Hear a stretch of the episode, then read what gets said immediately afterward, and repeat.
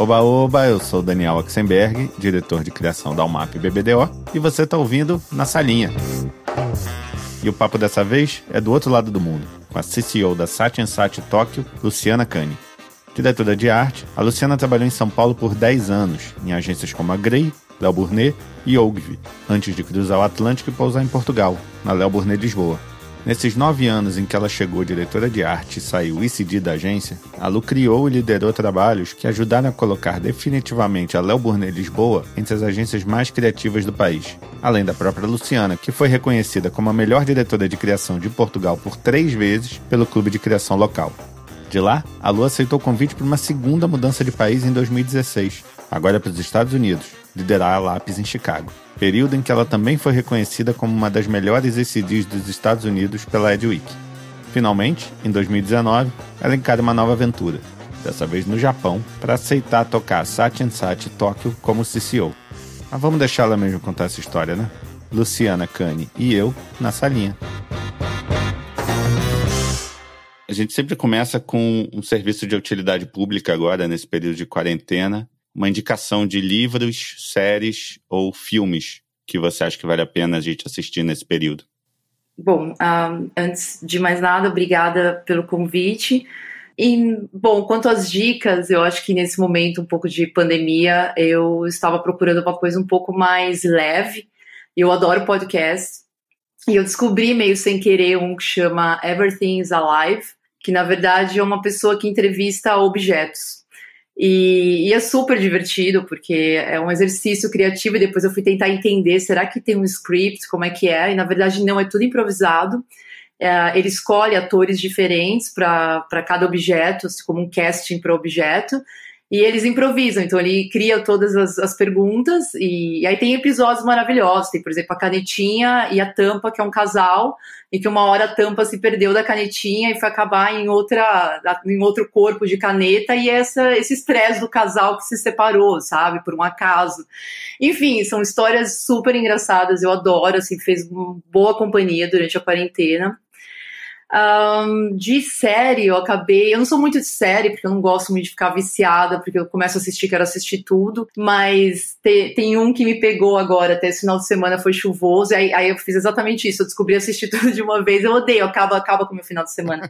e chama é, Little Fires Everywhere. Mas eu achei muito interessante porque tem muito assunto atual do que a gente tem discutido de classes sociais, dessa história de negros e brancos e dessas relações, dessa tensão faz a gente se questionar um pouco, assim. E de livro, eu tenho, enfim, eu comecei a ler aquele School of Life, que eu acho que tem aí em, até em São Paulo, né? Se eu não me engano, mas sabia de um amigo meu que tinha feito um curso. E fiquei curiosa, comprei e adorei, assim, porque tem um pouco a ver com essa coisa do soft skills, um pouco, enfim, não é nem só relacionado ao trabalho, mas relacionado à vida, sabe? De, eu acho que é muito interessante o fato de que a gente aprende coisas na escola, mas a gente não aprende esse lado emocional, como lidar com situações difíceis, né? Ou de relacionamento. E esse é um livro que ajuda muito, assim, é, é muito interessante, eu tenho gostado. E agora, assim, começando onde você nasceu e o que, que seus pais faziam? Bom, eu uh, nasci em São Paulo e meus pais, na verdade, eles não tiveram uma influência na, na escolha da minha profissão, mas eles tiveram uma influência enorme no percurso, o fato de eu ter começado tão cedo. Bom, mas meu pai uh, foi taxista a vida toda, meu avô foi taxista também, tipo, gente muito, muito trabalhadora. Imagina meu pai trabalhando a vida inteira, ele é aposentado agora, mas a vida inteira nesse trânsito maluco dessa cidade, é né? um herói. É, nossa, nem diz. É, e, e, minha mãe trabalhava nessa parte mais de administração é, financeira de pequenas empresas tal. Então, ou seja, não teve nada a ver com eles uhum. o fato de que eu comecei, mas o, o engraçado é que meu pai sempre falou para mim, desde pequena, que eu tinha que fazer um colégio técnico que eu tinha que fazer um colégio técnico, que eu tinha que aprender uma profissão mais cedo, enfim, eu acho que tinha um pouco uma tensão de, meu Deus, se, a minha filha ficar só estudando, vai chegar a hora de pagar a faculdade, como é que vai ser, né? E então eu sempre ouvi isso, então eu sabia que quando eu tinha, assim, quando eu chegasse a uma certa idade, saindo da oitava série, eu ia procurar um, uma coisa que talvez não fosse a profissão que eu fosse seguir para frente, para frente ou para sempre, mas eu sabia que eu ia ter que ter alguma profissão, né? Mais cedo, talvez, do que as outras pessoas teriam essa preocupação. E eu não sabia o que fazer, porque eu não tinha essa coisa de, ah, eu adorava comunicação desde pequena. Não, não tinha. Eu tinha uma coisa muito clara que eu queria viajar, sempre quis, sonhava em viajar, até que ser aeromoça uma época, assim, porque a, a vontade de viajar veio antes da vontade de, de fazer comunicação, ou de despertar para comunicação, né? Mas aí eu tinha um primo, uh, que era um pouco meu ídolo, e, e, ele tinha trabalhado em agência, trabalhou na W e estava trabalhando numa outra agência, acho que era na Z mais G Grey na época. E eu estava passando um final de semana na casa da minha tia, e aí naquele, na segunda-feira eu acabei ficando e ele falou: vamos trabalhar comigo hoje. Eu tinha 14 para 15 e a gente foi na agência e eu lembro que eu fiquei, eu fiquei passada, assim. Primeiro que a gente chegou 10 e meia da manhã e ainda ele foi tomar café, conversou com as pessoas, me apresentou, era super tímida. E aí, sei lá, uma hora da tarde a gente foi almoçar e a gente almoçou num puta lugar legal. E aí a gente ficou. E eu falei, gente, mas isso é tipo, achei maravilhoso aquele trabalho, Ele né? Ele ganha pra ir. É, eu falei, mas em que momento nós vamos começar aqui? Mas foi muito descontraído, eu, eu adorei e, e, eu me dava muito bem com ele. E aí ele tinha feito esse colégio técnico de artes gráficas, né?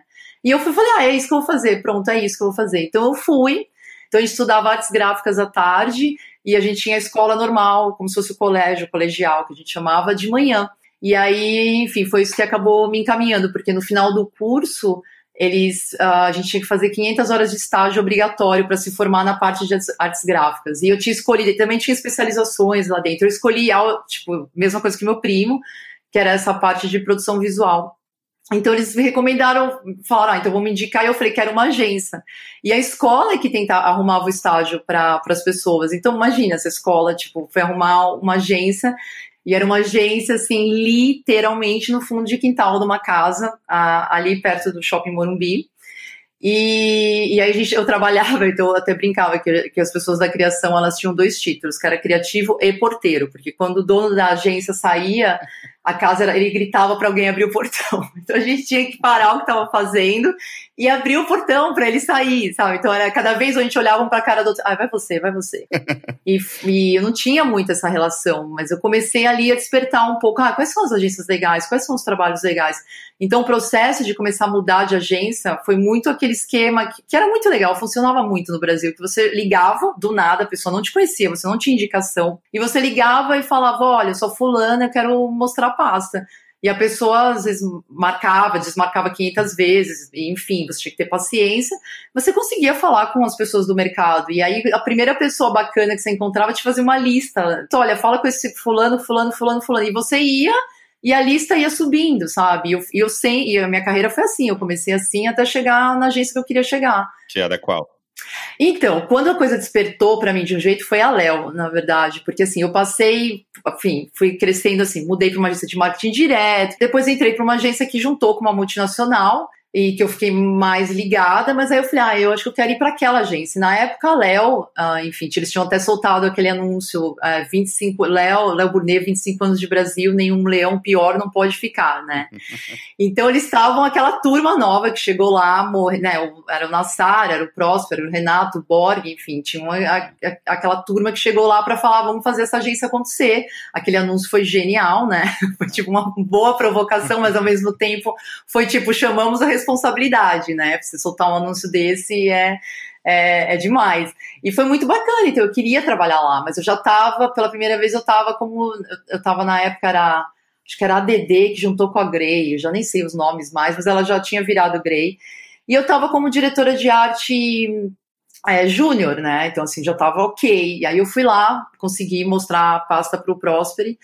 E aí ele, ele falou para mim, olha, quiser vir, vem, mas eu não posso, não, enfim, vem aí, que era aquele esquema de estágio que, que eu não sei se ainda acontece aqui, não acontece assim mais, mas eu acho que naquela época era normal.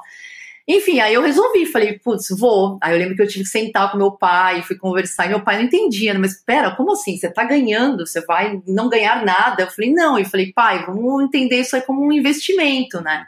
E eu já tinha parado a faculdade, porque, enfim, teve aquela época que eu trabalhava naquela agência fundo de quintal, eu pegava sete condições por dia. Eu falei, gente, parei, vamos parar. Eu fazia FAAP, Então, meu pai pagava metade, eu pagava metade. Falei, pai, vou parar essa metade, vamos comprar um carro, né? Porque, tipo, eu passava, sério, era muito cansativo. Uhum. Enfim, aí parei, nunca mais voltei. E eu falei pro meu pai, pai, olha, não tem, não tem faculdade, não tem diploma, sabe? É experiência. Eu acho que se eu trabalhar nessa agência, vale muito mais do que pagar um ano lá da faculdade naquela altura, né? Enfim, eu, eu achava que eu ia aprender muito mais. E foi mesmo, acho que foi a melhor decisão fui para lá com, com, uma ideia na cabeça que eu sabia que tinha que ser por um tempo determinado, né?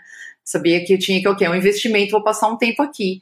E foi muito legal, assim. Eu conheci, foi quando eu conheci essas pessoas que até hoje eu fiz amigos pra vida, né? Como a Marilu, que foi minha dupla, que entrou lá comigo. Aí tava o Pedro Corbett, o Rodrigo Bergel, o Bruno Bomediano, todos estagiários lá. E foi uma época, assim, muito bacana, que a gente era meio que essa galera toda nova, querendo fazer as coisas, e tinha toda essa outra galera do outro lado, o Tzeri, o Marcinho, enfim, toda essa galera brilhando.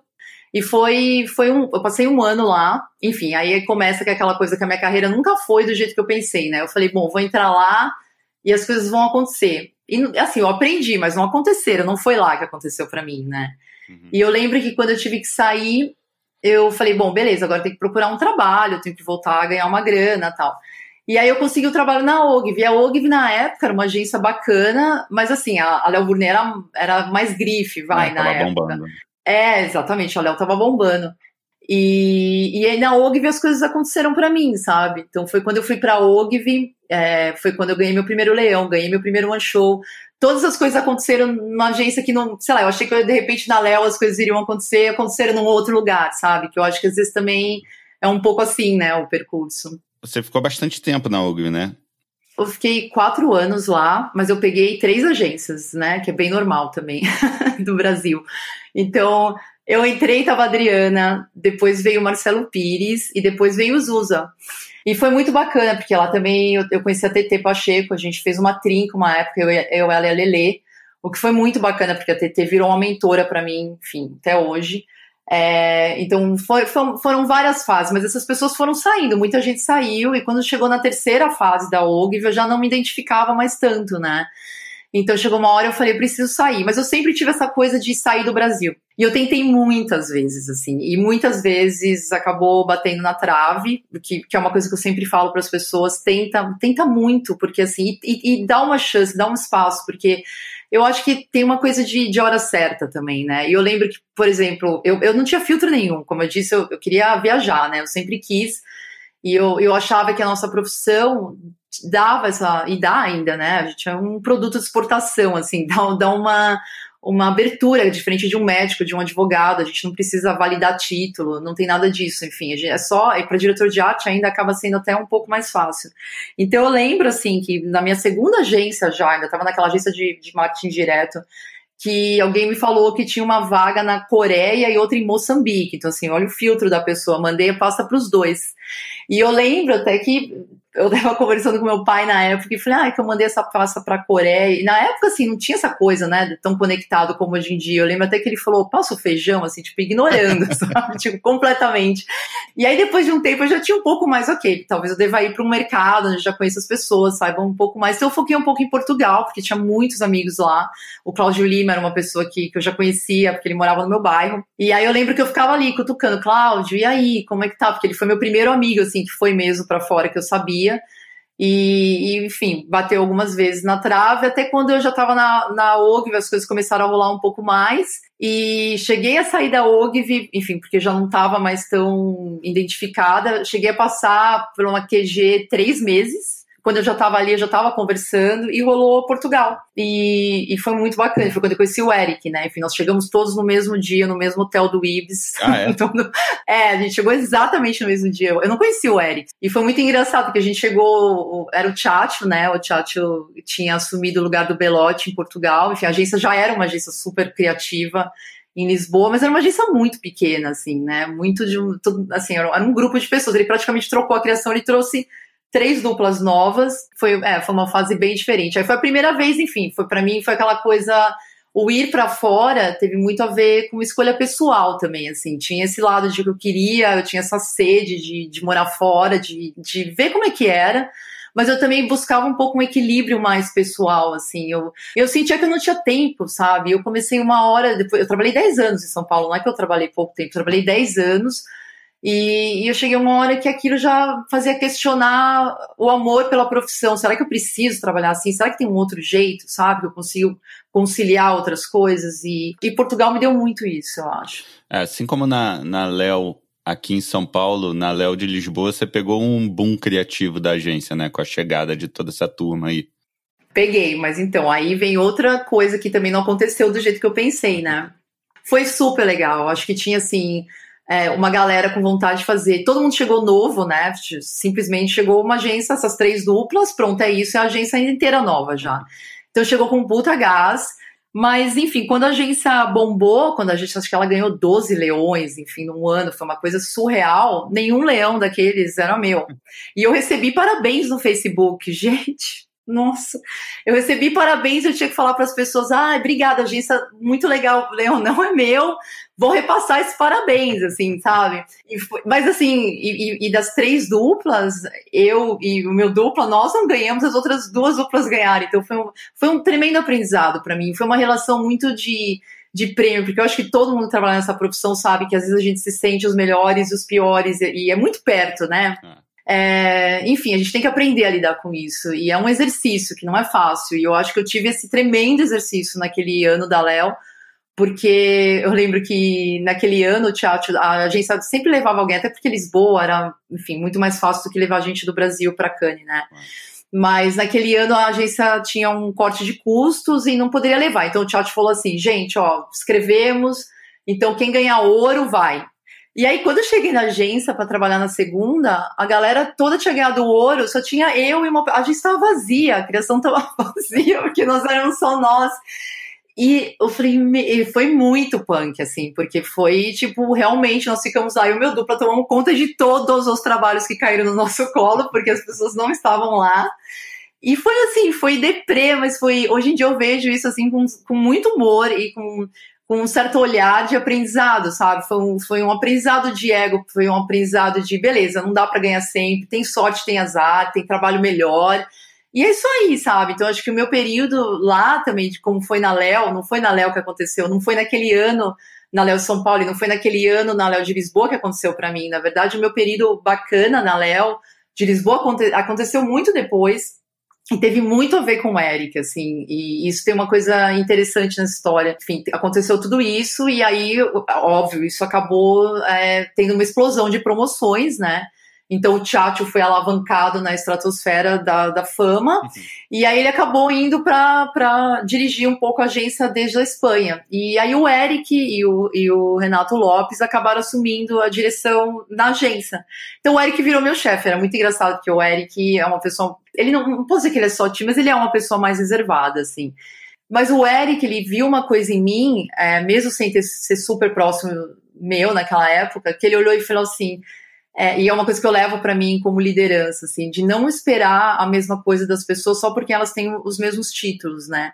Então, na verdade, o, a minha questão da minha carreira não ter sido muito linear, eu nunca fui uma assistente. Eu sou uma diretora de arte que nunca teve uma experiência de assistência. Eu nunca fiz assistência. Uhum. Porque, enfim, na Léo até foi muito legal, na Léo de São Paulo, quando eu entrei, eu não fui assistente de ninguém ali. Porque me colocaram com a Marilu e a gente duplava, a gente reportava direto ao Renato Simões. Era muito ideia, ideia, ideia. E eu adorava isso, porque eu nunca fui a diretora de arte artista. E isso era uma coisa que eu sofria muito na minha carreira, assim. Sofri porque eu não me encaixava direito, sabe? Mas eu gostava de ideia, eu gostava de criar, mas eu não gostava de punhetar a direção de arte, não era minha praia, não era, e assim, mas não, não tinha muita gente que falava sobre isso. E o Eric teve a sensibilidade de ver que eu era muito comparada com os outros diretores de arte da agência, que eram artistas, assim, diretor de arte que detonava, sabe, em ilustração, em layout, e eu era aquela pessoa que não estava ali encaixada. E ele olhou para mim e falou: beleza, essa menina, eu já sei o que eu vou pedir para ela, vou pedir outra coisa, eu vou colocar o foco no que ela sabe fazer bem. Então ele começou a me dar mais responsabilidade, linkar com estratégia, apresentar as coisas ter ideia, mas não necessariamente executar as ideias do jeito mais lindo do mundo. E tinha outro diretor de arte lá que era o melhor diretor de arte do mundo e que gostava muito de passar aquele tempo executando. Então ele foi fazendo isso de um jeito muito natural, mas foi a grande virada da minha carreira, porque ele fez de uma pessoa que estava praticamente olhando e falando, gente, de repente eu tô na profissão errada, pra, nossa, eu super gosto disso de novo, sabe?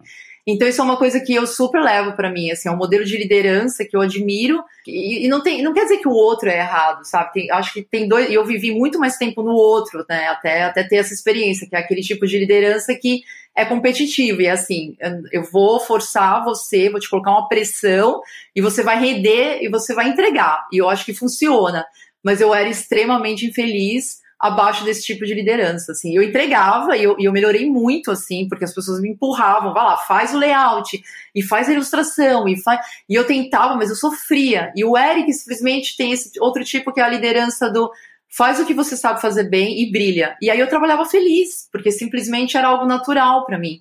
Então foi a grande virada na Léo Brunet Lisboa para mim, foi quando isso aconteceu. Então quando o Eric saiu, eu fui promovida pro lugar dele. Então foi uma coisa, eram duas Lucianas antes e depois, sabe? E, e foi muito bacana perceber isso. Então, quando eu, eu, fui promovida, bom, primeira vez quando eu fui promovida, a diretora criativa, ele era ECD, ele e o Renato, e quando eu fui promovida, o Renato não estava mais na agência, e eu fiquei sentada na mesma sala com o Eric, foi ali que a gente ficou super amigo, porque o Eric é uma pessoa que você tem que, né? O Eric é uma pessoa que, exemplo, não abraça, muito engraçado, ele tem um, uma certa reserva, então hoje em dia até faço bullying, que às vezes eu dou um abraço nele, assim. Mas, enfim, a gente trabalhou na mesma sala, a gente ficou muito amigo, eu fui vendo o jeito que ele fazia, enfim, quando, mas nunca imaginei que, que eu fosse um dia substituir ele nessa posição. Então, quando ele voltou para o Brasil, uh, eu fui promovida, e foi. E ele sempre continuou sendo meu mentor, sabe? Porque quando você senta naquela cadeira, e de novo, até tem a ver com essa coisa dos soft skills, né? Ninguém te ensina a gerir, né? Ninguém te ensina a lidar com pessoas. É. E tem uma coisa que nessa profissão, não só nessa, mas nessa especificamente, você é promovido para fazer algo que você não sabe fazer, né? Então, assim, geralmente os criativos são promovidos para gerir uma equipe, mas eles são promovidos porque eles têm ideias boas, né? Então você chega naquele papel e você fala, tá bom, agora o seu papel não é mais ter a ideia boa, é construir na ideia daquela outra pessoa. E aí existem aqueles problemas do, do diretor criativo que, que, que, quer fazer a ideia e ele começa a competir com o time dele, né? Eu acho que um monte de gente que conhece chefes assim. Que aí você vai apresentar a ideia, mas ele tá tentando vender a dele, né? Não é a melhorar a sua. E aí são pessoas que, na verdade, de repente, elas não, não querem estar ali naquele papel, mas a, a, nossa profissão criou um sistema que é ou você vai para aquele papel ou você não cresce, o que, o que eu acho que é, que é triste, né? Porque as pessoas deveriam poder ser promovidas no papel que elas fazem super bem. Porque posso dizer, eu não quero ser diretor criativo, eu quero ser um excelente criativo, ótimo. Será que não tem um jeito de a gente promover essa pessoa? Será que essa pessoa não poderia ganhar mais? mas continuar fazendo o que ela gosta de fazer, enfim, a nossa profissão não funciona assim. Então, eu acho que essa coisa do mentor é super importante. E eu falava muito com o Eric. Eu lembro quando eu lembro que na segunda-feira, quando eu chegava na agência, eu olhava para a criação, eu tinha a impressão que todos aqueles briefings eram meus. Então, assim, eu não tinha mais a preocupação só do meu, eu tinha a preocupação de todos. Então, assim, eu tinha uma vontade de chorar, que eu falava, meu Deus, aquele tem que entregar naquele dia, aquele. E era uma ansiedade que eu tinha, sabe? Porque até entender que, não, pera, cada um tem sua responsabilidade.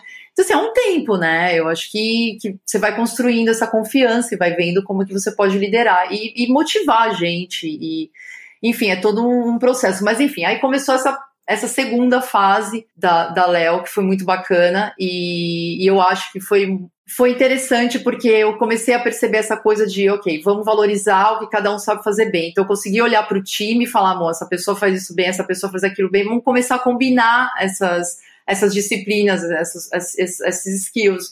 Então eu comecei a desmanchar completamente. A Léo ainda trabalhava no esquema de dupla, um pouco de trinca, e eu desmanchei completamente. Então eu falei, pronto, não tem mais dupla. E aí eu tinha um, tinha um grupo de designers que eles faziam Philip Morris. E eles eram umas pessoas da agência que tinham um pouco de birra com, com a galera da agência do advertising mesmo, que, que era separado, né? E eles olhavam um pouco para falar assim, então eles, eles, tinham aquela coisa, a gente paga o aluguel e vocês ficam aí se divertindo, né? Porque eles tinham a conta mais, né, que, que pagava o maior FII. E, e, na verdade, o que, que eu fiz? Falei, vamos pegar esses designers, vamos trazer para essa criação, fazer uma criação só. Então, até lembro no dia que eu fiz essa reunião, em que as pessoas do, da, do advertising puro, que não se metiam com o Felipe Morris, queriam me matar, assim, porque falaram, o que? A gente vai fazer isso também? Falou, não, vocês, vai todo mundo agora fazer esse trabalho, mas os designers vão trabalhar nos nossos projetos também.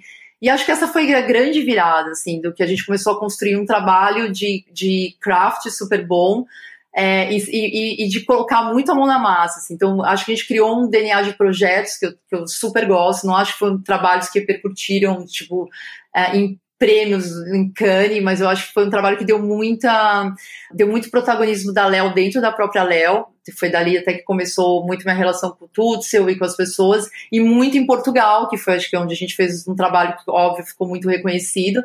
Mas a gente tinha um esquema que era, por exemplo, nosso primeiro projeto foi uma bicicleta que a gente fez a partir de um carro. Então tinha essa coisa da Karma, isso era para promover mais essa coisa de andar de bicicleta uh, na cidade.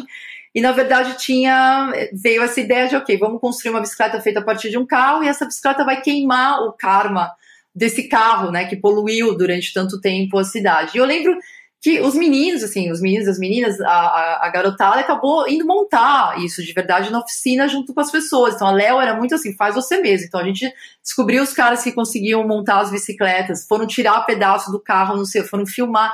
O fato dos designers estarem envolvidos no projeto, a gente acabou criando uma tipografia, a gente acabou fazendo um curta, vários outros partes do projeto que só veio porque essas pessoas estavam envolvidas. Então, provava um pouco aquele ponto que eu acreditava, que é você não precisa ser bom, as pessoas vão ser boas em coisas diferentes. E se você conseguir combinar, pronto, é a explosão, é o perfeito, sabe? Então a gente tinha um, um ilustrador maravilhoso, hoje é um dos melhores tatuadores de Lisboa, trabalhava lá. E por mim, eu teria arquiteto, eu teria a minha criação, meu sonho de ter uma criação é ter gente que tem nada a ver com publicidade, gente que tem tudo a ver com publicidade mistura esse, esse, povo todo, sabe?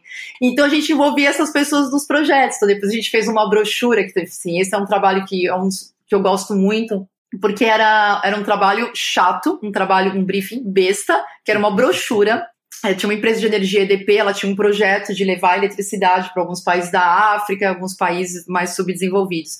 E basicamente eles tinham que entregar essa brochura em reunião para empresário, né? Então, basicamente para convencer as pessoas a participarem do projeto e a doarem. Então chegou esse projeto e falou assim: ah, passa para um designer que faz essa brochura aí em duas horas. A gente olhou, não, não, peraí, vamos fazer alguma coisa com isso. E aí veio a ideia de falar: se a gente fizer essa brochura usando as mesmas condições que essas pessoas têm nesses lugares, ou seja, sem eletricidade do começo ao fim. Os designers piraram, assim, piraram, porque eles fizeram tudo, do fotolito à mão, queimando essa placa de litografia no sol, enfim, dobrando o papel, fazendo o papel escravo, filmando o case com lomoquino. Enfim, foi soluções para não usar eletricidade durante todo o processo e provar, ok. A gente fez essa brochura passando todas essas dificuldades. Imagina, se uma brochura é um, um problema, imagina viver sem eletricidade no dia a dia. Assim, a gente tem vários projetos, assim, aquele LX Type, enfim, que, é, que são as, as, tipografias feitas dos cabos elétricos. Isso foi um projeto pessoal de dois uh, criativos da agência até, que eles trouxeram essa ideia e a gente falou, beleza, eles tinham achado quatro letras nos cabos, na intersecção daqueles cabos onde passa o elétrico de Lisboa. Pessoal, olha, parece um A, parece um C, e se a gente fizer essa tipografia, porque né, o, o, o, o, elétrico é o cartão postal de Lisboa, então se a gente fizer essa, e a gente trabalhava muito para a Câmara Municipal, todo ano a gente lançava um projeto, de um projeto que era meio uma declaração de amor para a cidade, uhum. né? E a gente falou, legal, mas como que a gente vai achar todas as letras? Porque não pode, não podemos roubar no jogo. Então, gente, eu perdi esses dois criativos por um belo tempo. E eles, onde estão? Tentando achar a intersecção que tem a letra Z. Então, eles iam, sabe? Então, eu tenho um, um, tremendo carinho, assim, esses anos que a gente fez, esses trabalhos, assim, a gente meteu muita mão na massa, a gente se divertiu horrores e a gente tentou muita coisa. Então eu chamava um pouco esses trabalhos assim de experimental. Então era sempre assim, dá para fazer? Meu, não faço ideia se essa, essa, essa, isso é possível ou não, mas vamos tentar. Então óbvio que a gente tinha a responsabilidade de ter um plano B, mas a gente fez isso algumas vezes e, e acho que 100% das vezes a gente conseguiu fazer, com um prazo muito maior do que a gente, a gente pensou no início.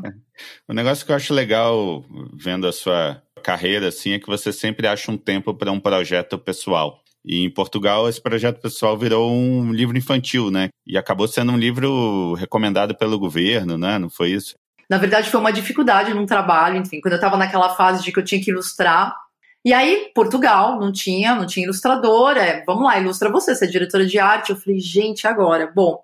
E comecei a ilustrar para aquele projeto específico e saíram uns monstrengos, assim, mas eles ficaram engraçados, assim, os personagens esquisitos, porque, enfim, eu não desenho bem.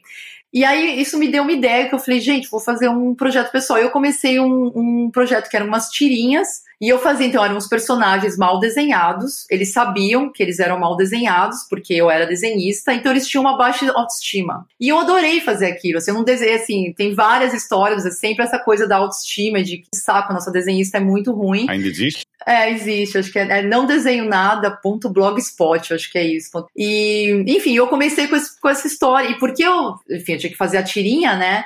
eu tinha que pesquisar muito movimento. Então, como é que eu faço a cara de surpresa? Como é que eu faço isso? Então, eu comecei a pesquisar e eu comecei a descobrir um mundo de ilustradores de livro infantil que eu não fazia ideia, assim. Eu, eu fiquei apaixonada, eu comecei a assinar revistas de para criança, sabe? Só para ver a parte de ilustração. E aí eu descobri na, na Universidade Católica, que é uma universidade super boa de Lisboa, eles estavam lançando esse curso que o, o curso chama uma pós-graduação de livro infantil primeiro, eu não era graduada, como é que eu ia fazer pós-graduação? Outra coisa estranha na minha, na minha, no meu percurso. Primeira coisa que eles pedem, óbvio, diploma, né?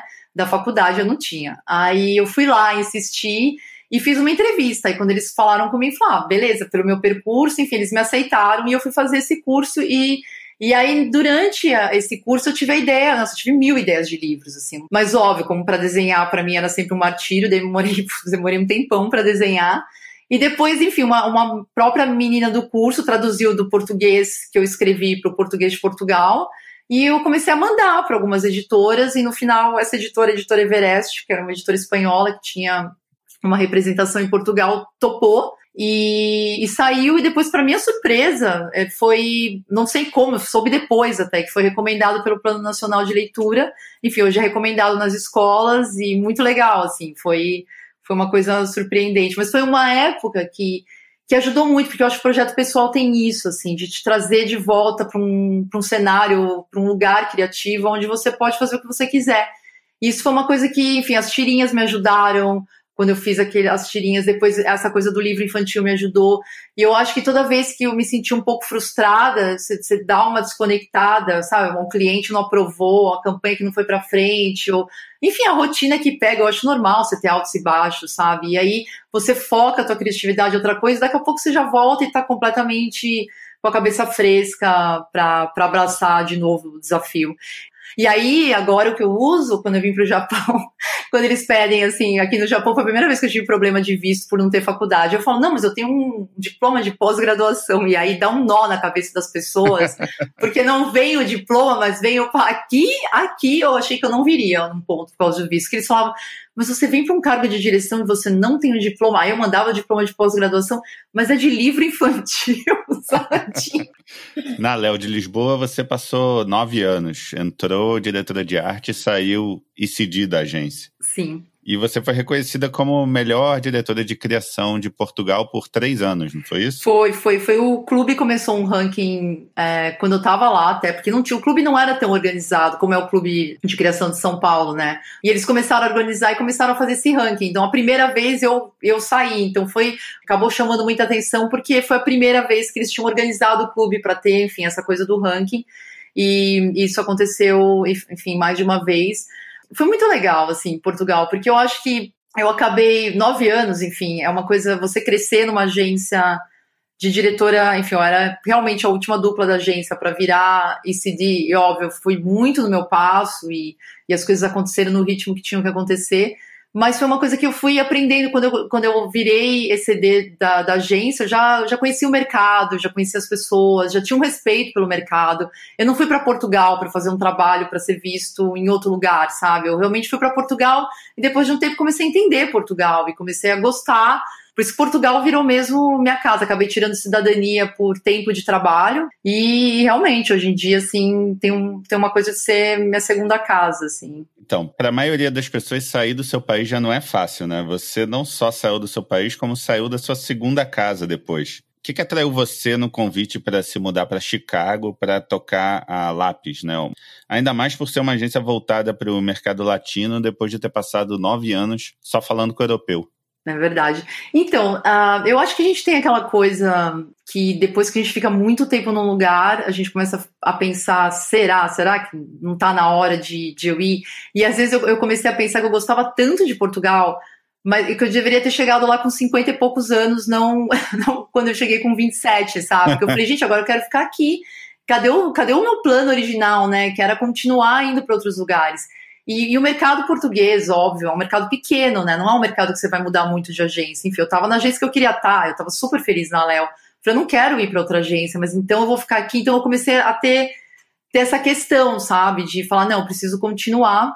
Então foi por isso que eu comecei a fazer, enfim, eu tinha, eu ia muito na, nessa coisa do, do GPC.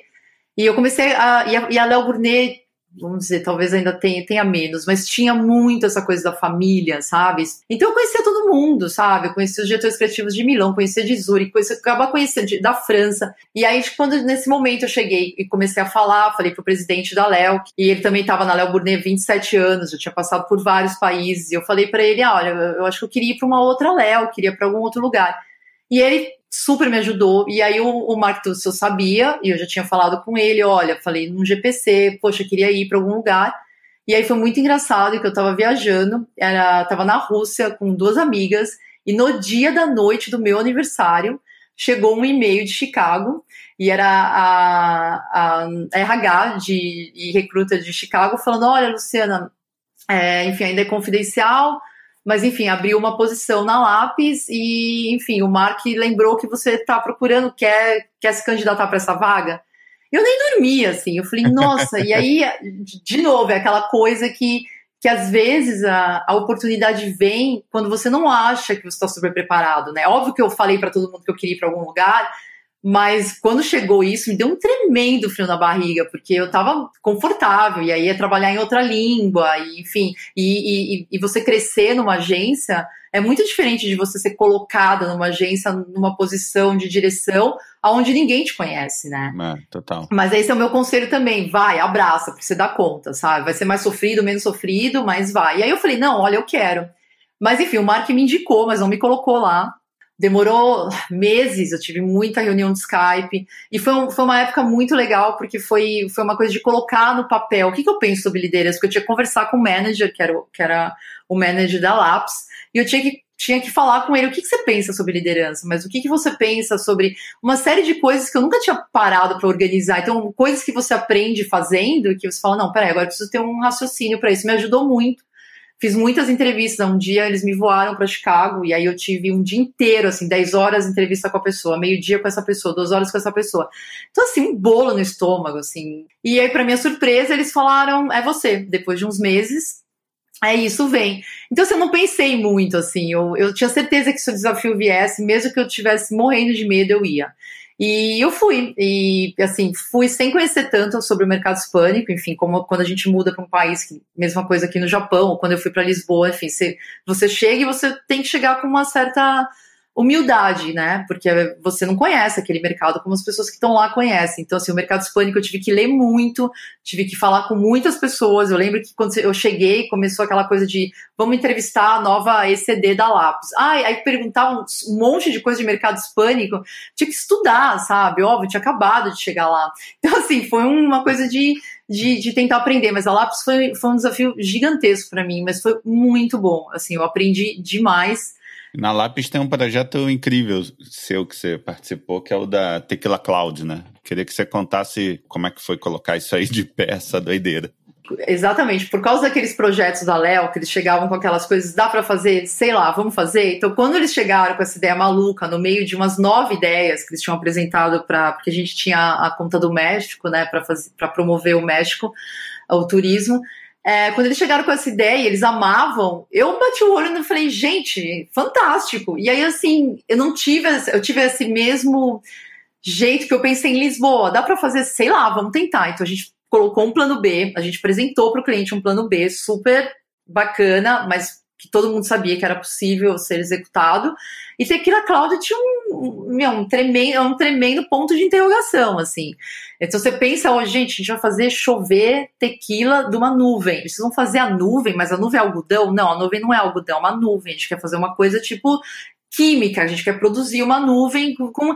Isso tem que dar um crédito. A gente tinha um, um diretor de conta apaixonado por ideias. Então, maluco quanto a gente, sabe? Então ele, ele pirava assim, não, vamos fazer isso. Só que era completamente diferente de Lisboa, não era tipo, gente, vai lá, vai lá, vai lá tentar fazer uma nuvem. Não, né? Aí liga para Los Angeles, aí tipo, consegue uma produtora como tem que ser, consegue pessoas, enfim, foi, foi com muito mais esquema, com, enfim, Estados Unidos, né? Um pouco diferente, mas foi uma loucura, assim, deu, eu não consigo dizer quantas vezes o projeto deu errado. E a gente falava, gente, mas e agora? Não vai dar, não vai, assim, foi um pesadelo, assim, termos pesadelo, porque a gente entrava na reunião e saía assim, gente, não vai rolar, essa nuvem não vai rolar. E rolou, assim, mas foi, e depois transportar, porque isso foi uma ativação na Alemanha, né? Porque era uma, uma ativação específica para um mercado alemão, porque era um mercado muito importante para o México, e principalmente durante o inverno chove muito. E é quando eles falam, não aguento mais chuva, quero ir para o México. Então foi essa coisa do ok enfim, você quer chover, então você não aguenta mais chuva, então vai uma chuva de tequila, né? Depois eu vi no primeiro GPC que eu levei essa ideia, as pessoas falavam, como é que você aprovou uma nuvem?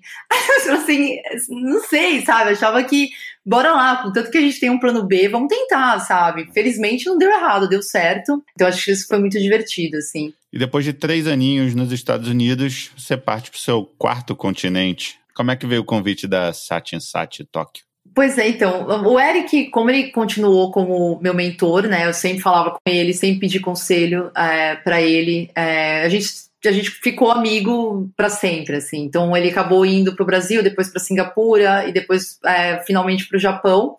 E nesse tempo todo a gente conversando, e, e, e para falar a verdade, eu nunca pensei em vir para o Japão. Assim, eu tinha vindo para o Japão a passeio em 2013, e para falar a verdade, eu não tinha amado. É, eu não gosto de sushi, o que é uma vergonha, não gosto muito de comida japonesa.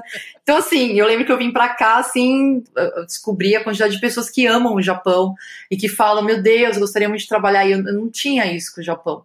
Enfim, mas quando o Eric veio, eu fiquei super curiosa. E, e quando eu entrei, quando eu fui para Lápis, eu peguei o declínio do mercado hispânico. Eu não sabia, enfim, quando eu fui para lá também não estava familiarizada enfim, mercado, as agências hispânicas tiveram que se reinventar, né? Enfim, porque não tinha, já tinha a terceira geração de latinos, esses latinos eles não tinham uma necessidade de uma comunicação segmentada em espanhol, porque eles já estavam falando inglês, né? Completamente diferente daquela geração de quando as agências hispânicas começaram.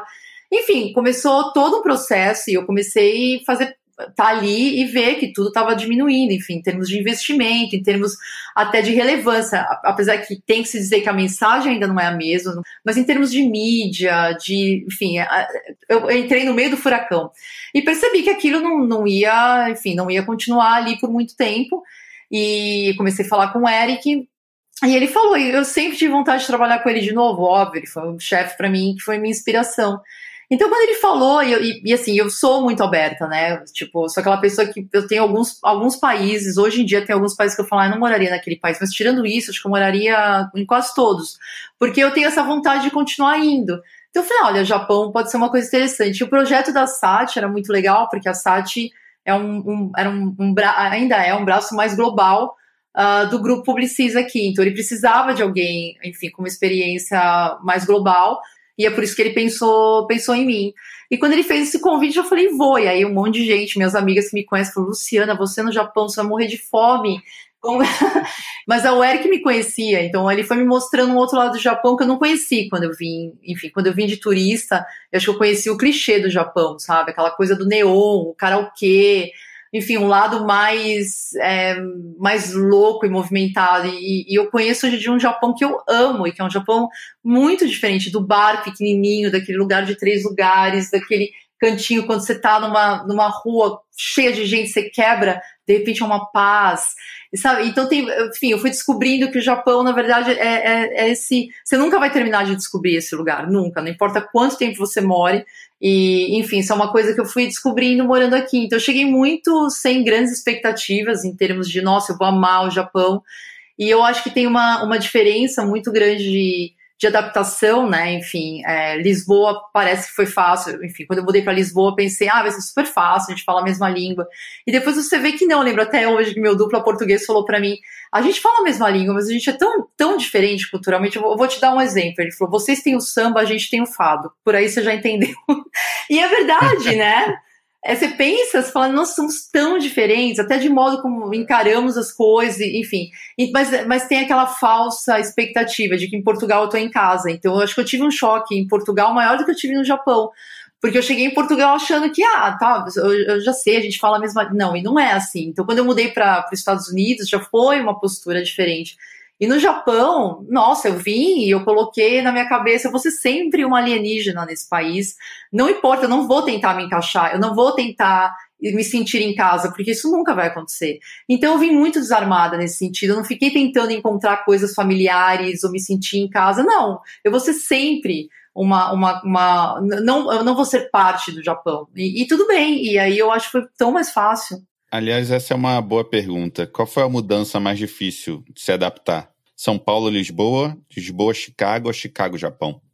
Uh, acho que Lisboa, Chicago. Por modo de trabalho, na verdade. Em Lisboa, eu trabalhava de um jeito muito colaborativo, muito fácil. Então, na verdade, a gente parecia um bando de amigos trabalhando junto, que às vezes eu tinha que falar: ei, ei, gente, eu, sou chefe aqui, peraí, calma, vamos.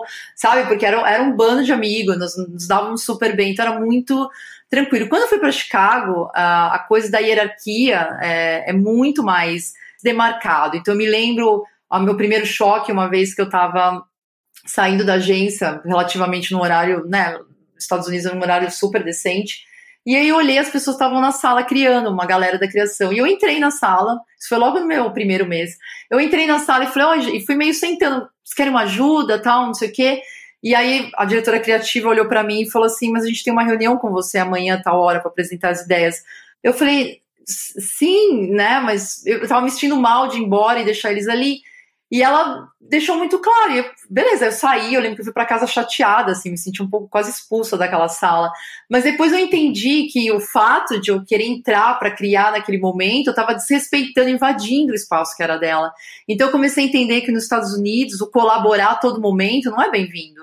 Tem momentos em que você pode colaborar, em outros momentos você está assim passando um, um, e, e, e, entrando no território que é da outra pessoa e que é uma coisa que não tinha em Portugal. Então assim esse fato assim que para mim criou um certo distanciamento, óbvio, eu tinha uma equipe, mas era mais difícil de repente sentar e criar, eu tive que reaprender a trabalhar. Então acho que isso foi um choque grande que eu senti e, e até eu entender com, com uma certa paz de que não era que eles não queriam que eu participasse, é que isso era uma invasão para eles, aquele era um momento do processo que pertencia a eles. E todas essas descobertas que você tem feito agora no Japão, em Tóquio, na sua experiência aí, deram origem também a um projeto pessoal, né? Um perfil do Instagram, Tokyo Beats.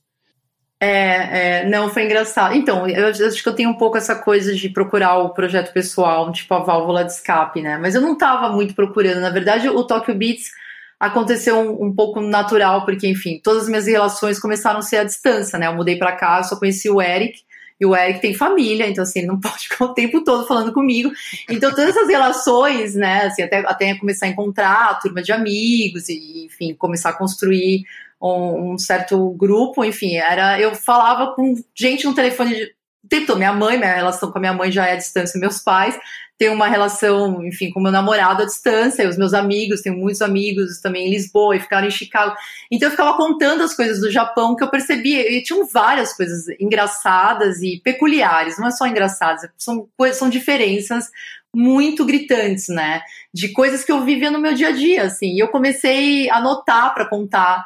E aí, é, nessas conversas, até com meu namorado, e até ele me perguntou, mas por que você não ilustra isso? Eu falei, não, mas não sei ilustrar, né? Que aquela coisa, de novo, é sempre um, um, uma barreira para mim. E, mas aí, enfim, eu tentei fazer um desenho meu que era, um, enfim, busquei umas referências meio daquele olho grande, né? Daquela coisa dos desenhos japoneses.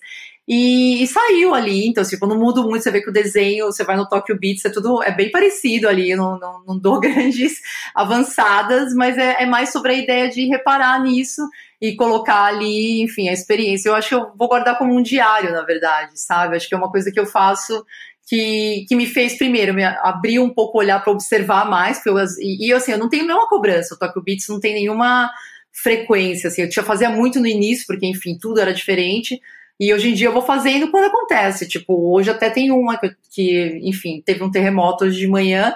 E eu percebi que depois eu fui nessa, eu fui nessa reunião do pitch, encontrei as pessoas trabalhando, e ninguém fala nada. O terremoto hoje, ei, 6.1, né? Não é um terremoto de 4 que ninguém nem. E, e é tão. E aí eu, esse é outro Tokyo Beats que eu notei hoje. Falei, gente, assim, o terremoto acontece, nem assunto, sabe? Nem sequer as pessoas falam. ninguém falou sobre isso hoje. Eu não falei sobre isso hoje, eu esqueci. Nem sequer é assunto, sabe? Historicamente, a publicidade asiática sempre foi meio folclórica, assim, nos festivais, né? Aqueles filmes loucos que a gente, do lado de cá do mundo, não, não conseguia entender muito bem o humor, a lógica. É difícil, é mais difícil aprovar ideias aí. Como eu trabalho com essas contas mais globais, assim, não tenho tanto. Uh, enfim, eu participei de um pitch que era unicamente japonês, e aí eu, tive um pouco essa coisa, opa, dessas ideias que são um pouco. Tem um gap cultural, óbvio, gigante enfim, que, que é um pouco mais difícil de aprovar, e aqui eu acho que nesses momentos entra um pouco essa humildade de você olhar para o criativo e falar, isso é bom mesmo? Você acha que, que é isso? Tem que, tem, que dar, tem que ter esse grito no final, sabe? Enfim, e aí você ter essa calma para também confiar, porque você não pode chegar achando que é você que sabe de tudo, né? Mas eu tive sim, porque os meus criativos são japoneses, e a gente usa essa coisa da tradução, né? Eles apresentam ideia em japonês e, e traduzem, acho que até o Eric falou quando ele fez o na salinha.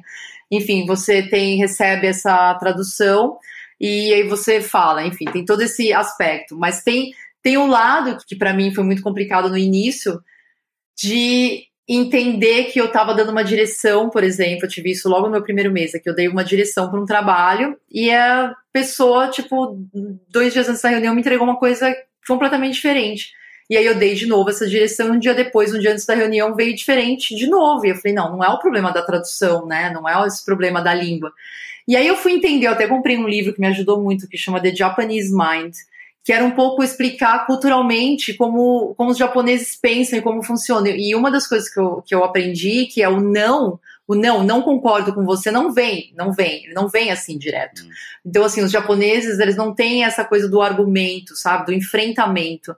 Então, eu comecei a, hoje em dia eu já sei identificar quando não tá lá, mas ele não tá explícito, entendeu? Mas ele tá lá, eu já entendi que a pessoa não tá concordando, então, beleza, vamos conversar e tentar chegar num acordo, mas o não não vem. Então, aquela pessoa não estava concordando com a minha direção, simplesmente não estava fazendo. Então, tem esse lado rebelde calado, sabe? Assim, que é porque as coisas não ficam explícitas, não ficam claras. Então, eu não concordo. E, mas eu acho que está mudando, e tem essa coisa da geração nova perceber que não, eu, eu, eu não preciso respeitar a hierarquia. Tem muita coisa do respeito aqui, né? Da hierarquia aos idosos, que, que é o que faz essa sociedade ser tão ser, ser tão tranquila e, e é tão. É, apesar de você não pertencer, você se sente tão bem, né? Que é tudo tão. É, enfim, eles têm essa, essa coisa de, de te tratar bem, de respeito. Mas, enfim, quando tem o um não, também é muito difícil para eles. E eu acho que agora tem, eu, vi, eu vi numa geração nova aqui, enfim, alguns processos da agência, que quando eles falam não, também eles falam não um pouco mais forte, assim, porque também tem aquela coisa do aprender a argumentar, que o americano, por exemplo, faz lindamente, né? Que, enfim, é desde, desde pequeno na escola, aprende a debater, então é por isso que quando eles debatem, eles debatem super bem, sabem argumentar, sabem colocar o ponto de vista. Aqui no Japão, eles foram, eles foram ensinados a obedecer. Uhum. Então tem muita sutileza, sabe? E eu fui aprendendo. Acho que hoje em dia, enfim, estou um ano e meio aqui, ainda, ainda não sei tanto, mas eu já consigo identificar Uh, uh, essas e realmente colocar na mesa, ok, tá claro, tá todo mundo de acordo, e especificamente perguntar para ter certeza de que as coisas estão indo no caminho e está todo mundo alinhado no mesmo, na mesma direção. E hoje em dia tem, tem uma outra discussão, uma outra, um outro assunto, né? Que é a importância de ter mais mulheres né, em cargos de liderança e no nosso mercado em geral. Essa é uma preocupação sua, formar novas profissionais? O que, que você acha que falta para terem outras Lucianas no nosso mercado? Eu vou dar um exemplo de que aconteceu comigo e que eu espero que eu seja essa pessoa aberta que foi quando eu fui num GPC que tinham, sei lá, 25 pessoas e só tinha, tinha eu de mulher e a Susan Creedle naquele GPC. E, eu, e foi meu primeiro GPC, uhum. o meu primeiro, primeiro. Então eu tava morrendo. Bom, para quem não sabe o que é o GPC, é aquela reunião da Léo Burnet, aonde o diretor criativo global, na época o Tutsil, é, liderava e todas as agências da Léo Burnet do mundo, eles convidavam algumas, iam lá e mostravam o trabalho, as pessoas davam a nota, né? E basicamente chegava uma hora, o Mark virava para a pessoa e falava fulano, é, o que você acha desse trabalho? Você tinha que construir alguma coisa ali. Então era uma coisa meio, né, tipo, tenho que dizer alguma coisa boa, tenho que dizer alguma coisa na frente do Mark, enfim, às vezes, às vezes você não gosta do trabalho, o diretor criativo está sentado na sua frente, você tem que dizer alguma coisa que seja bacana, né? Enfim, tem toda uma situação tensa. E essa primeira reunião eu fui, e assim, só tinham nós duas de mulheres, mas eu estava tentando me esconder embaixo da mesa, literalmente. eu não queria que ele me olhasse, eu não queria olhar para ele no mesmo momento, eu não queria que ele falasse, Luciana, comenta essa peça. Mas enfim, eu fui, e a gente ganhou duas bolas oito naquele GPC com os trabalhos de Lisboa. E eu conversei pouco com a Susan, assim, porque ela era, na época, ela, ela era a CCO de Chicago, mas ela já era Susan, né? Então ela era uma pessoa requisitadíssima. Mas aí corta e, tipo, um ano depois, é, eu não encontrei mais com ela em outros GPCs. Eu comecei a ir no GPC regularmente, mas nunca mais a gente se cruzou. E eu tô na Léo, na Burnet de Lisboa e chega uma, uma champanhe com cartão. E era da Susan, e ela tinha falado: continue fazendo esse trabalho que você está fazendo. É, e ela tinha visto uma peça num GPC que ela tinha ido, e enfim. Mas eu acho que ela fez isso porque eu era mulher, sabe? Eu acho que ela mandou essa champanhe porque ela lembrava de mim naquele GPC e pensou, poxa, tem outro trabalho aqui da agência que aquela menina tá liderando, sabe? Então eu acho que aquilo, para mim, foi, nossa, gente, essa, ela lembrou de mim, enfim. Aí eu escrevi um e-mail agradecendo a, a, o cartão e o presente, e ela falou: em qualquer momento que você precisar, eu tô aqui. Enfim, óbvio, eu falei, ah, obrigada, tal. Mas na verdade ela não sabia que eu ia mesmo cutucar ela um tempo depois, nem eu sabia. Deu, sei lá, uns meses, seis, sete meses depois, eu tava muito chateada com uma coisa que tinha acontecido no trabalho, enfim, um pitch que a gente perdeu por política, foi uma coisa que eu tava assim, ah, não dá, tava desencantada com, não, não é mais isso, eu tenho que sair daqui, esse mercado, tal. E eu, e eu mandei um e-mail para ela falando, ah, eu queria te pedir um conselho, eu tava, tava uma fase, eu tava meio tipo, o que eu faço? Será que eu vou para outro lugar? E eu mandei um e-mail assim, falando, ah, eu adoraria. Eu pensei que eu ia mandar um e-mail já falando o assunto, mas eu só falei, se você tiver um tempo, eu gostaria de, de te pedir um conselho. Eu tava pensando em mandar um e-mail escrito. E ela falou, copiou a secretária dela e falou: Olha, tá aqui, marca um horário e vamos conversar amanhã. Foi no dia seguinte. Eu lembro que ela tava na casa dela, era café da manhã na casa dela. E ela conversou uma hora comigo no telefone. E eu falando, e, ela me deu um conselho, eu lembro na época que ela falou: Luciana, eu acho que você não devia sair agora de Portugal. Eu acho que você está você tá frustrada com uma situação. E ela me deu uma dica: calma, você está fazendo um trabalho, é normal. E ela e ela foi tão gentil de ter, ter, dado esse tempo, sabe? E é isso que eu tento fazer. Eu acho que eu não faço uma coisa estruturada de, de ser mentora, mas eu tenho essa porta aberta. Esse, e não só com mulher, eu não acho que é só com mulher, eu acho que as pessoas estão começando, é todo mundo que está começando, sabe? Mas é óbvio que uma mulher acaba, às vezes, procurando outra mulher, porque acaba sendo uma referência. Mas essa porta aberta, sabe? Eu acho que hoje em dia é tão mais fácil pelo LinkedIn, ou pelo Instagram, tem gente que procura pelo Instagram, e sempre tentar responder, e sempre tentar dar um caminho, e sempre tentar ajudar nesse sentido, porque eu acho que são essas conversas é que acabam dando dicas de pessoas que já passaram por alguma coisa, né? E eu acho que isso me ajudou muito. Acho que a TT Pacheco fez isso comigo. Eu acho que especificamente a Susan fez só num, num, canal, mas eu procurei. Eu acho que as pessoas têm que procurar também. Como eu procurei o Eric, nossa, meu Deus, a, a minha carreira toda quando eu virei, desde que eu virei editora de criação, para pedir conselho, para aprender, para ver como é que é. É isso que você está fazendo na salinha, né? É ouvir o percurso e falar, ah, tem esse jeito, você tá, o que você está fazendo é ajudar também muita gente, vai ajudar muita mulher e vai ajudar muita gente que talvez não tivesse espaço, falar, olha, tem tantos jeitos de começar e chegar a tantos outros lugares diferentes, né? Não tem um caminho só. Às vezes as pessoas olham e falam, ah, a pessoa chegou lá e acha que foi tudo fácil, e não foi, né? Foi sorte, foi batalha e foram escolhas. Ah, e acho que isso que é, que é interessante. Você acha que a Luciana, diretora de arte, gostaria de trabalhar com a Luciana, diretora de criação? Eu pergunto isso porque a gente muda muito, né, durante a nossa carreira. Aquela Luciana no comecinho lá, quando entrou na Léo de São Paulo, é outra pessoa comparada com a Luciana hoje que toca a Satya Sat de Tóquio. Eu acho que sim, porque justamente porque eu tento fazer aquilo que, que eu acho que teria me ajudado se tivesse acontecido antes, que é ok, vamos tentar dar o espaço para ela fazer aquilo que talvez ela faça melhor e, e tentar deixar uh, as pessoas. Eu, eu, tento deixar as pessoas trabalharem de um jeito confortável. Assim, eu não sou a diretora criativa que bota pressão.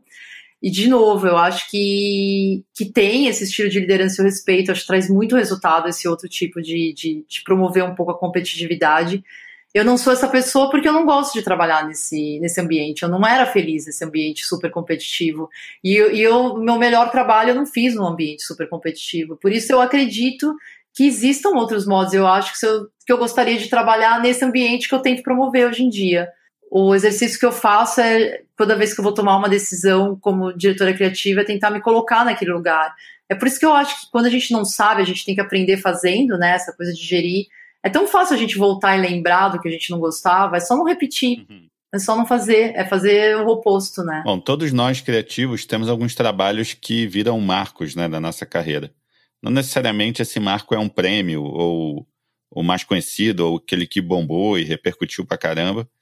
Às vezes é, às vezes não é, mas às vezes é só um, um trabalho simples que fez você crescer dentro da agência ou ganhar a confiança do seu chefe na época, ou virar, sei lá, virou uma chavinha na sua cabeça.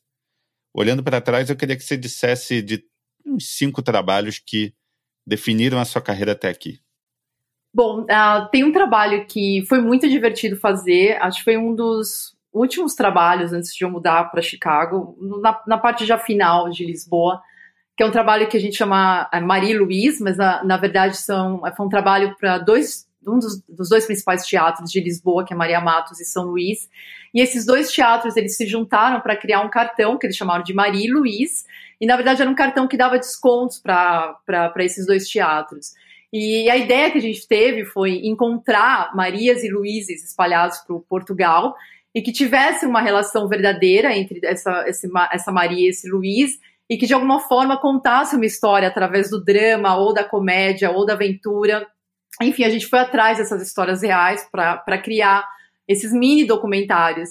E é muito engraçado que é um fato que não sei se todo mundo sabe, mas em, em Portugal você não pode dar o nome para o seu filho que você quiser, né? Tem uma lista de nomes portugueses que são permitidos. Então os nomes é. se repetem muito em Portugal, é. Então você, você acha muitas pessoas com os mesmos nomes, porque tem uma lista, não é que nem no Brasil, que você pode criar um nome, por exemplo. Também previne muita gente de ter nome ridículo.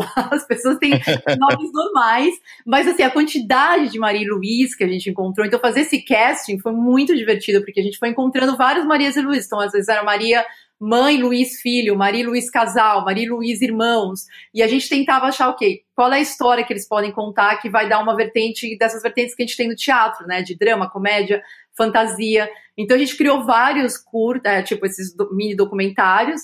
E depois o interessante é que um dos documentários foi até a vida de Maria Luiz Casal, que eram, um, eram caminhoneiros, umas histórias de aventura muito legais.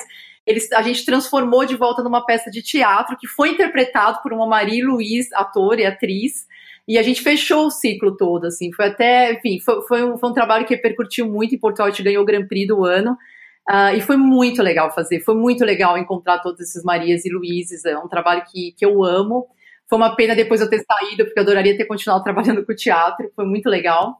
E eu acho que também um outro trabalho são esses que, que eu tinha falado do LX Staff, quando a gente começou a fazer esses projetos que era quase uma declaração de amor para a cidade, porque a gente trabalhava com a Câmara Municipal, então todo ano a gente criava um projeto para promover a cidade, não só para turistas, mas para os próprios portugueses. Uh, então isso foi, foi muito legal, porque o LX Type foi o primeiro a tipografia oficial da cidade, mas depois a gente fez, por exemplo, o LX Celsius, que na verdade, é, se você conhece Lisboa, você sabe que tem esses varais, todo mundo coloca esses varais com as roupas, com as coisas para fora, uhum. de um jeito muito visível, e a gente transformou esses varais num, num, quase um weather forecast. Então você conseguia entender como que ia estar a temperatura, dependendo se o varal estava coberto, estava para fora com muita roupa, não tinha nenhuma roupa no varal. Então a gente fez toda uma interpretação né, de, de como seria o tempo através dos varais. E depois um outro que a gente fez, né, a, gente, a gente sempre tinha uma sequência, que é o LX Up, porque, enfim, Lisboa ela está em cima de sete colinas. Então, você imagina quantos miradouros tem a cidade. Então, a gente fez esse LX Up para descobrir os miradouros escondidos na cidade, porque os apartamentos, muitas vezes você entra num apartamento e tem uma vista surreal da cidade e ninguém sabe. Então, a gente começou a catalogar todos esses miradouros escondidos. Então eram projetos assim muito legais, porque não eram só feitos por portugueses, a gente tinha muitos estrangeiros e muitos portugueses juntos, olhando para a cidade de um jeito muito bonito, assim, descobrindo coisas interessantes e muito únicas de Portugal.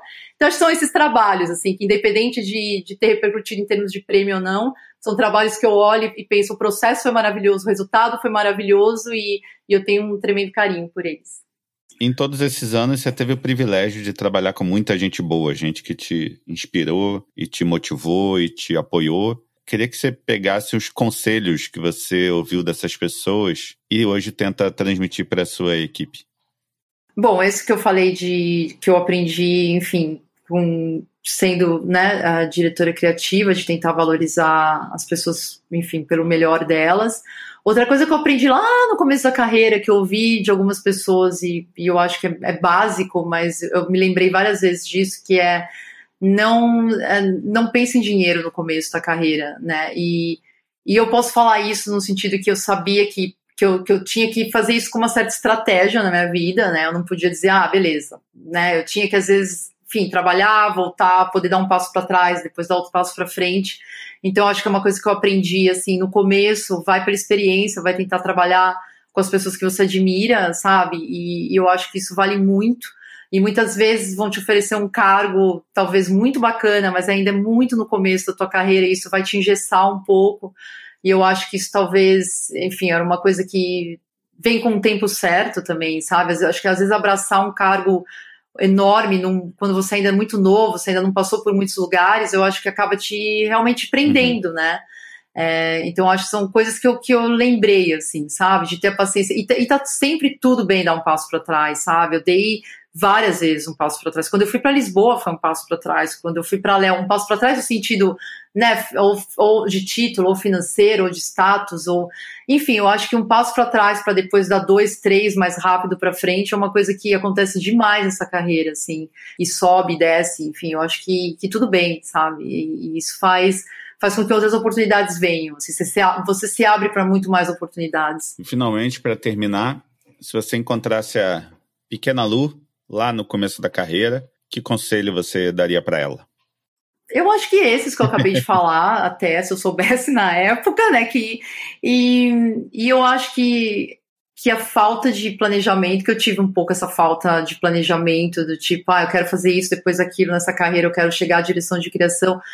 Às vezes eu me questionava para onde eu quero ir, e eu acho que às vezes a gente vai indo e as coisas vão acontecendo, contanto que você faça bons amigos, sabe? Eu acho que é que é isso, assim, eu acho que, que eu deveria olhar para mim e falar, tá tudo bem, vai dar tudo certo. Eu sei que às vezes vai parecer que tá tudo errado, mas vai dar tudo certo de novo, assim, porque em vários momentos eu acho que eu pensava simplesmente que eu era muito peixe fora da água, e eu acho que eu falaria para ela, vai ficar um pouco fora da água, depois vai ficar de novo, tudo certo de novo. E eu acho que essa, essa paciência, sabe? Que eu acho que muitas. Hoje em dia eu tenho mais essa paciência, mas eu acho que eu sofri um pouco no começo. Eu me sentia muito, enfim, que eu não pertencia, que as coisas estavam erradas. E eu acho que é isso que eu falaria para ela. Tá tudo certo, não pertencer às vezes, depois as coisas dão certo, depois vão dar errado de novo, e depois vão dar certo de novo. Eu acho que é isso. Maravilha, sensacional. E fim de papo. Meu muito obrigado a Lu pela conversa, a Punch Audio pelo Tapa no Mix e a Carol por conseguir o milagre de manter as crianças ocupadas e silenciosas durante umas horinhas. Se você curtiu, recomende, indique, mande cartinhas. Se não curtiu, ouve de novo que você não deve ter entendido direito. É isso aí, valeu, Zagzinho.